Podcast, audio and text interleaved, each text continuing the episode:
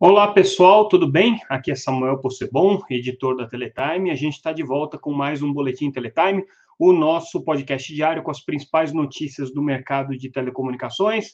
Conforme vocês podem ler lá no site www.teletime.com.br, tudo de graça, todas as análises e notícias que a gente comentar aqui estão disponíveis lá no site. Bom, se ontem o nosso podcast, o nosso boletim foi sucinto e curto, Hoje a história é mais longa e bem mais complexa, com a bomba do dia, que é a nova recuperação judicial da Oi.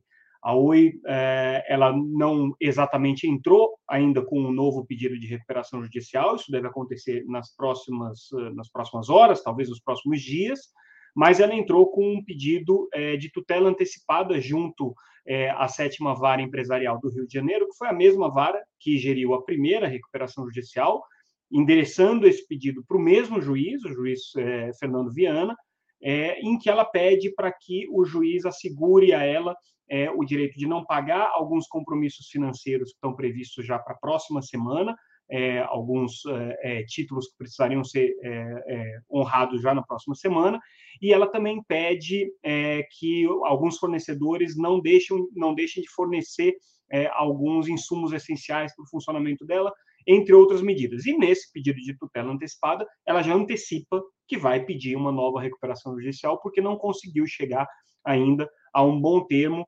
é, de reestruturação da sua dívida, depois que encerrou o primeiro prazo de recuperação judicial há poucos meses atrás.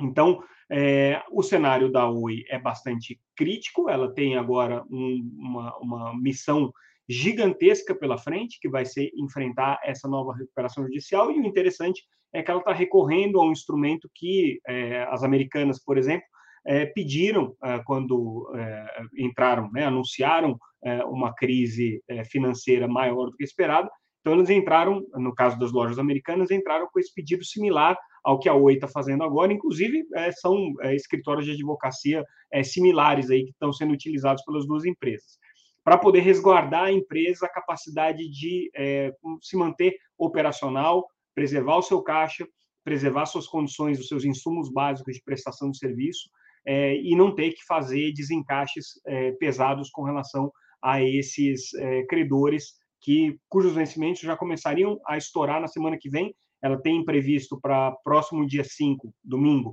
é, vencimentos da ordem de 600 milhões de reais né? É, é, e no total de dívidas aí são 29 bilhões que a Oi é, agora pretende reestruturar. Ela deixa claro aqui nesse pedido que é, a maior parte da, da, dívida dela é dívida de natureza financeira, então ela tem pouca coisa relacionada a aspectos operacionais com fornecedores, então o maior impacto deve ser nessa renegociação financeira mesmo.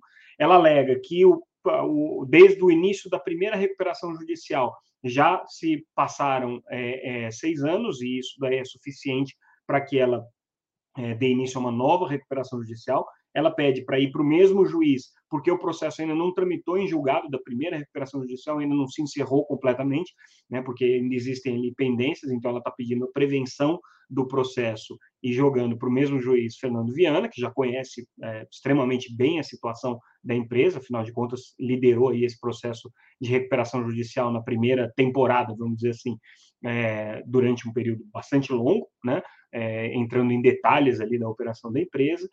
E é, o cenário que se é, anuncia agora para a Oi é essa, essa nova fase de uma recuperação judicial que já era esperada. O que, que a Oi alega né, para esse, esse, esse novo quadro, né, é, em que ela está, mais uma vez, tendo que recorrer à justiça para conseguir ter é, salvaguardados aí as suas, os seus, é, as suas condições operacionais é, e as suas condições de se manter uma empresa não é, falida. Né? O que ela alega é que praticamente tudo aquilo que ela havia planejado e que ela havia é, projetado na primeira recuperação judicial acabou não se concretizando, ou se concretizando de uma maneira muito mais adversa para a empresa do que é, ela imaginava. Então, ela cita vários episódios aí importantes. Primeiro, as condições de contratação de dívida, por conta de todo o cenário global e tudo mais, ela foi obrigada a contratar dívidas durante esse período, a se capitalizar ao longo desse período, antecipar recursos, é, com cláusulas muito ruins, que permitem execução imediata, a necessidade de recompra imediata dessas dívidas. É o que está acontecendo agora, né, a partir da semana que vem, por isso que ela está recorrendo essa, essa, esse pedido cautelar aqui ao juiz.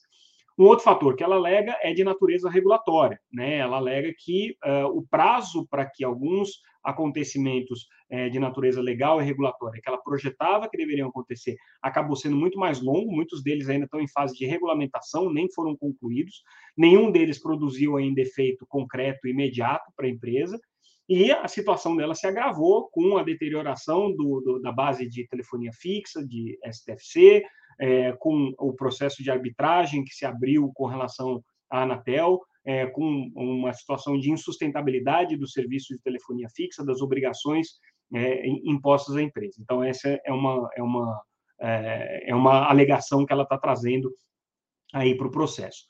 Outra alegação que eles colocam é justamente as condições de venda dos ativos que foram projetados na primeira recuperação judicial, acabaram acontecendo, mas num prazo muito mais lento do que a empresa imaginava e, especificamente no caso da Oi Imóvel, é, ainda com a contestação por parte dos compradores, a TIM, a Claro e a Vivo, a gente está acompanhando esse caso, né, de parte do valor que foi acordado. Então, é, as compradoras reivindicam um bilhão e meio de reais é, que foram pagos nessa compra dos ativos móveis, mas que não encontraram respaldo é, no, no, nos ativos que foram encontrados ali. Então, quando elas olharam a situação do imóvel, elas viram que havia problemas e quantificaram esses problemas em 1,5 bilhão de reais. A Oi, obviamente, discorda dessa conta, mas existe um processo de arbitragem nesse caso aí, e a Oi pode é, ter que abrir mão de um bilhão e meio é, daquilo que estava prevendo arrecadar com a venda do imóvel. Então, isso aqui foi um fator que prejudicou.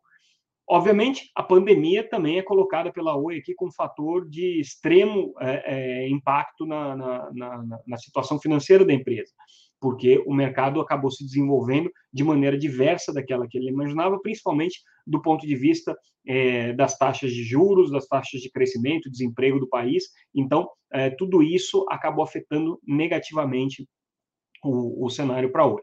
Então, é, com esse conjunto de fatores e outros que a empresa coloca ali, ele já prepara um terreno para esse pedido de recuperação judicial, que é iminente, né? Isso aqui é só um pedido de é, tutela antecipada, que na verdade é uma liminar pré-recuperação judicial que a OE está tá pedindo, né?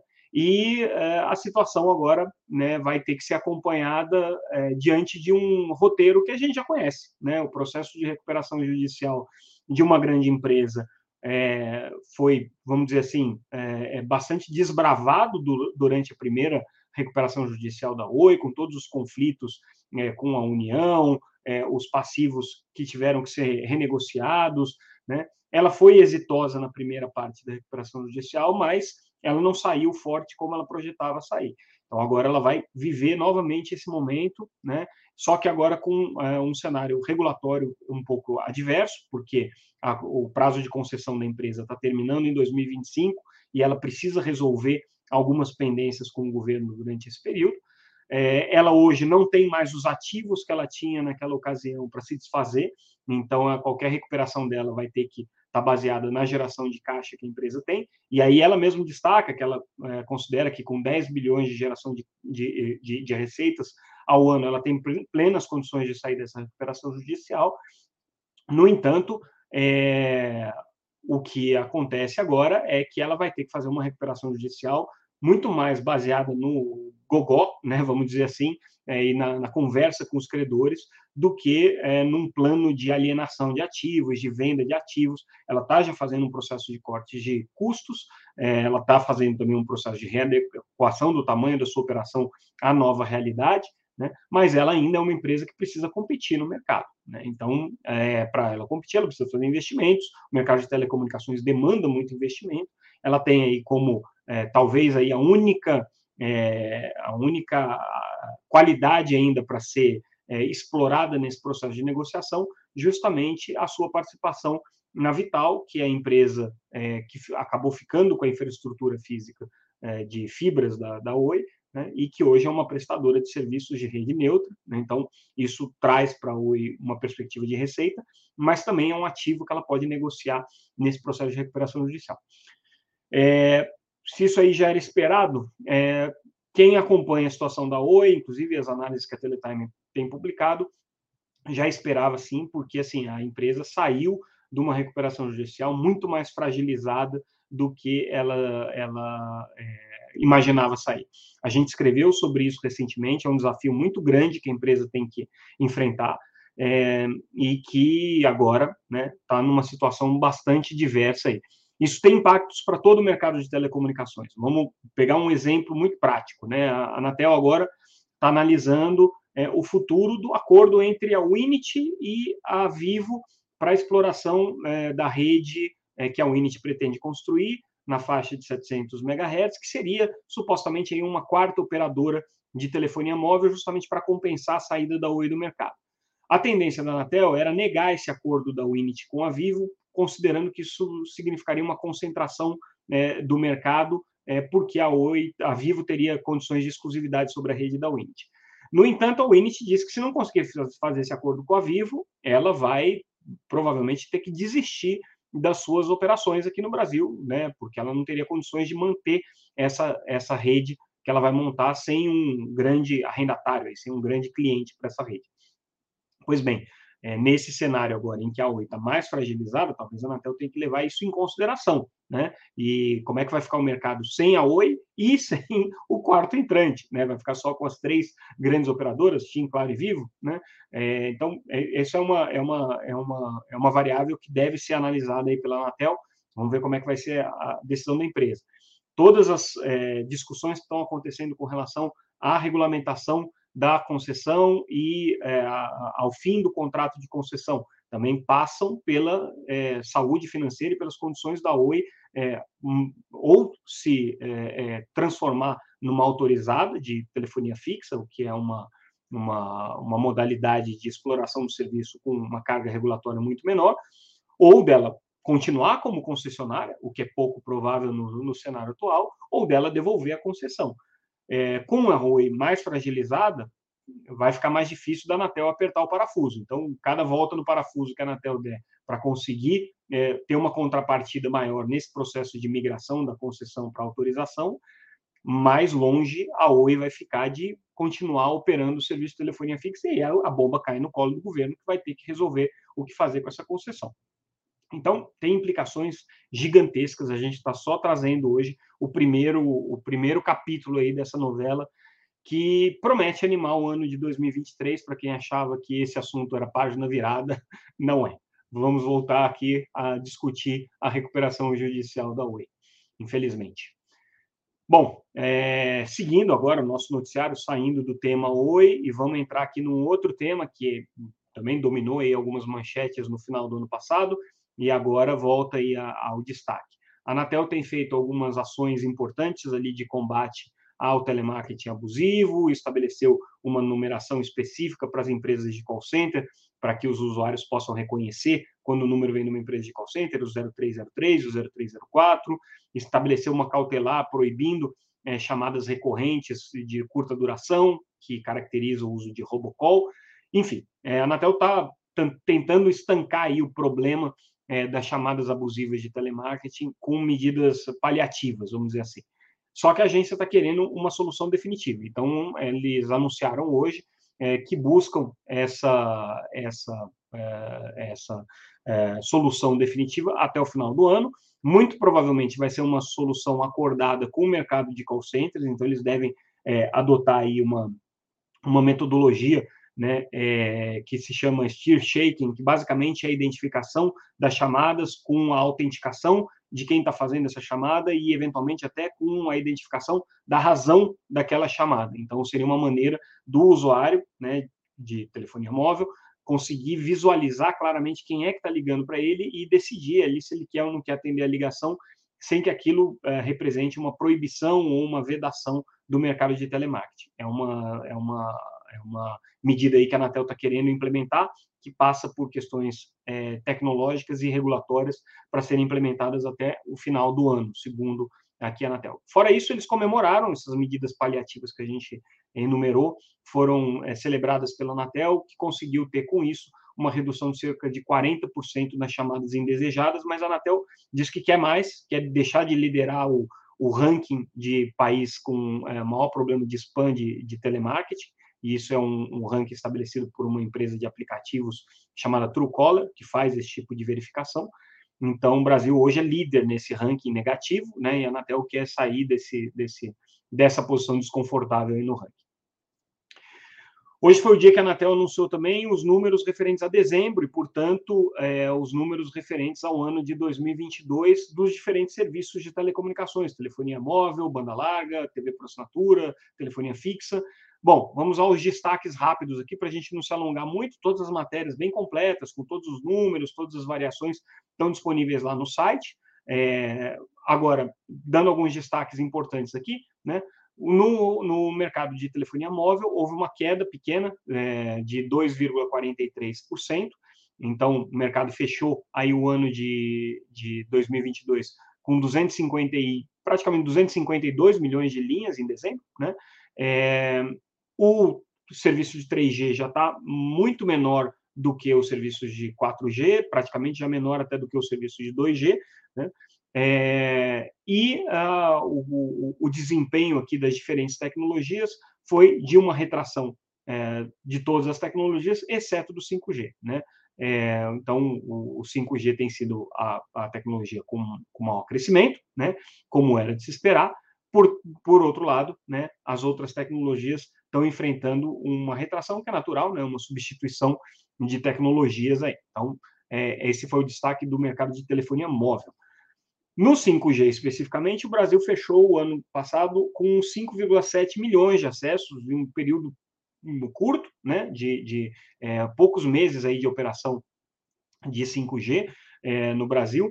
A título de comparação, o 4G, para chegar nesse mesmo patamar de 5,7 é, milhões de acessos, né, é, o, 5, o 4G levou é, dois anos para chegar nesse, nesse, nesse período. Então, é, foi um, um, um nesse patamar, perdão. Então, foi uma, um crescimento aí muito rápido, muito explosivo que o 5G teve. O market share de 5G hoje está 43% para Claro, conta aí também o 5G DSS, né? 23% para a TIM e 34% da Vivo, sendo que a TIM tem sido, nos últimos meses, a operadora que mais cresce em 5G. Então, é, provavelmente ela vai é, conseguir equilibrar um pouco esse market share. No mercado de banda larga, também houve uma desaceleração em 2022, a gente já tem apontado isso já há algum tempo, né? é uma, uma, certa, uma certa estagnação do crescimento do mercado de banda larga. É, houve, claro, um crescimento de 6,7%, mas foi menor do que o crescimento que a gente tinha em anos anteriores, tá? Em, outros, em outras ocasiões, é, é, o, o, mercado de banda larga crescia aí a taxas superiores a 10%, chegou a 14% em 2021 e, e por aí vai.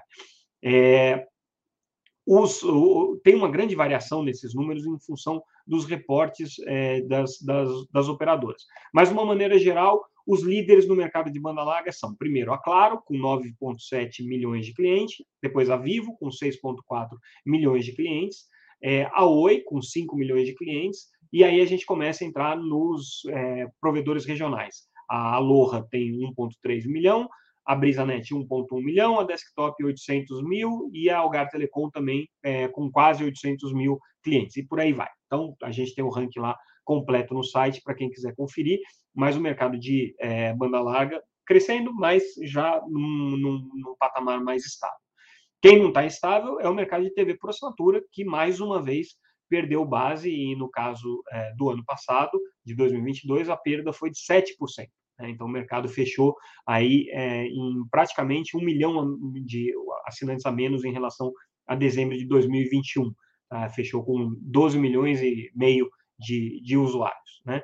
É, a perda maior no mercado de TV a cabo, o satélite perdendo um pouco menos, né? o acesso em fibra praticamente estável, não cresceu, mas também não, não, não caiu, e entre as operadoras aqui, o destaque para queda foi da, da é, Claro, que é a maior operadora de TV por assinatura, que caiu praticamente é, 15% na sua base em 2022.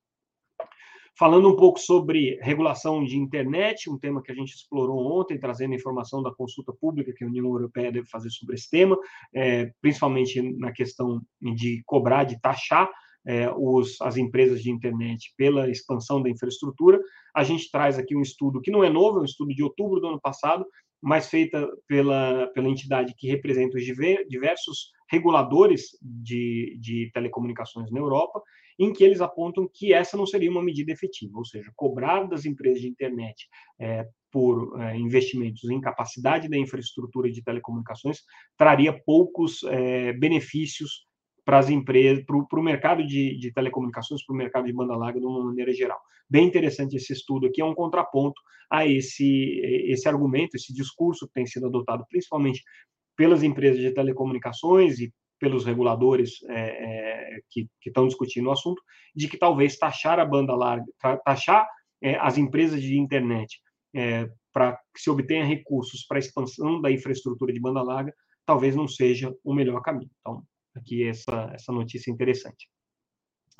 E, por fim, é, a gente traz a notícia de que a Anatel aprovou é, a realocação de recursos que estavam previstos aí no edital ainda de 4G, no edital da faixa de 700 MHz, que foi realizado em 2013, tá? para é, digitalização de emissoras de TV pelo interior do país. Já tem um projeto nesse sentido, chamado Digitaliza Brasil, estava previsto a instalação de um transmissor de TV, Agora, a, a novidade é que a Anatel está realocando recursos né, para que seja instalada uma segunda estação de TV é, digital nessas, nessas mesmas localidades. Então, seria uma forma de você conseguir colocar mais canais digitais à disposição dessa população aí, é, e os recursos alocados são da ordem de 261 milhões de reais aqui, realocados de outros projetos que ficaram também com é, recursos do edital de 4G, quando foi estabelecida essa política de digitalização da TV aberta. Importante que esse ano, é, em 2023, se encerra o prazo para que a TV analógica no Brasil seja desligada. Então, em tese, a não ser que haja alguma mudança aí nos decretos, é, em tese, ao final do ano, é, as operadoras de, de televisão, as empresas de televisão, vão ter que desativar os sinais analógicos e deixar só os sinais digitais funcionando.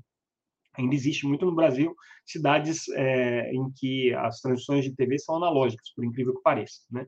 E aí é, o que acontece é que você é, vai ter esse desligamento e por isso você tem que assegurar que todos os municípios, todas as localidades tenham transmissores de televisão digital para que a população possa ter acesso a essa programação. Isso está sendo custeado com recursos públicos, né? apesar das empresas de radiodifusão serem empresas privadas, né? Mas a política de digitalização das transmissoras, principalmente em cidades pequenas, tem sido feita com recursos públicos, em convênios realizados entre o governo federal, é, a Anatel, né, que, que é, por meio do, dos recursos do 4G está aportando esses, esse, está fazendo esse investimento, é, e as prefeituras dessas diferentes localidades que têm que assumir algumas responsabilidades aí para receber o transmissor digital.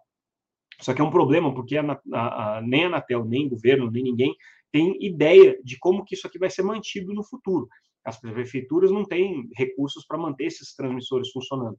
Apesar do investimento estar sendo feito agora com recurso público, isso não está previsto em orçamento para o futuro. Então, vai ser um problema aqui que o Ministério das Comunicações vai ter que resolver, que é quem cuida disso. Né? Existe um parque de alguns, algumas milhares de cidades que estão recebendo transmissores digitais, sendo instalados com recursos públicos e é, é, cedidos às prefeituras. Quem vai fazer essa manutenção no futuro, ninguém sabe.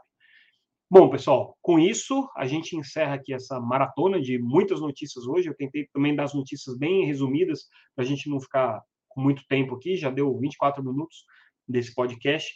Então, eu vou encerrar por aqui todas as notícias que a gente leu aqui, em detalhes, inclusive a questão da Oi, todos os detalhes da argumentação, o que, que ela está colocando, está tudo disponível no site gratuitamente, tá?